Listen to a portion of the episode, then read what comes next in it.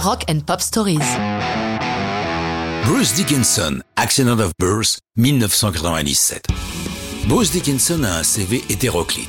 Il est ou a été directeur de marketing, animateur de radio, pilote de ligne, instructeur aéronautique, ce qui n'est déjà pas mal, mais ce qui nous intéresse, c'est qu'il est aussi compositeur et chanteur, pas n'importe lequel, puisqu'il a été de nombreuses années la voix de Iron Maiden, l'un des plus fameux groupes de hard avec plus de 80 millions d'albums vendus. C'est d'ailleurs lorsqu'il est au micro d'Iron Maiden qu'ils obtiennent leurs plus grands succès commerciaux. Sa voix grave et puissante lui doit l'amusant surnom de The Air Red Siren.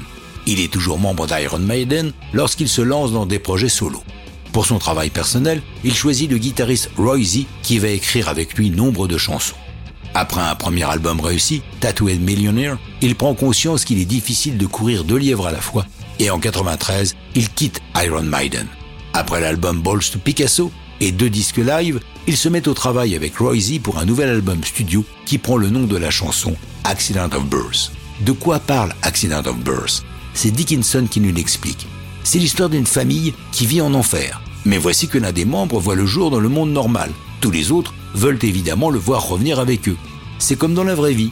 Lorsque dans votre famille il y a un trou du cul et que vous n'avez pas envie d'aller les visiter. Bon, ok, ici ça se passe en enfer, et donc évidemment, ça fait une différence. Avec cette chanson et cet album, Bruce retrouve son public, celui qui goûtait sa voix puissante et si en adéquation avec le hard rock d'Iron Maiden, mais qui avait moins apprécié son travail solo. Il en est de même pour la pochette de l'album, pour laquelle Dickinson fait appel à Derek Riggs, qui a créé le personnage d'Eddie, le mort-vivant rigolard qui orne toutes les pochettes d'albums d'Iron Maiden depuis leur début. Pour Bruce, il invente un diable qui sort de sa boîte avec un sourire diabolique, style Joker de Batman, que Derek Riggs baptise Edison. L'album sort le 12 mai 1997 et reçoit un succès critique élogieux, les journalistes insistant sur le fait que Dickinson n'a jamais été aussi bon.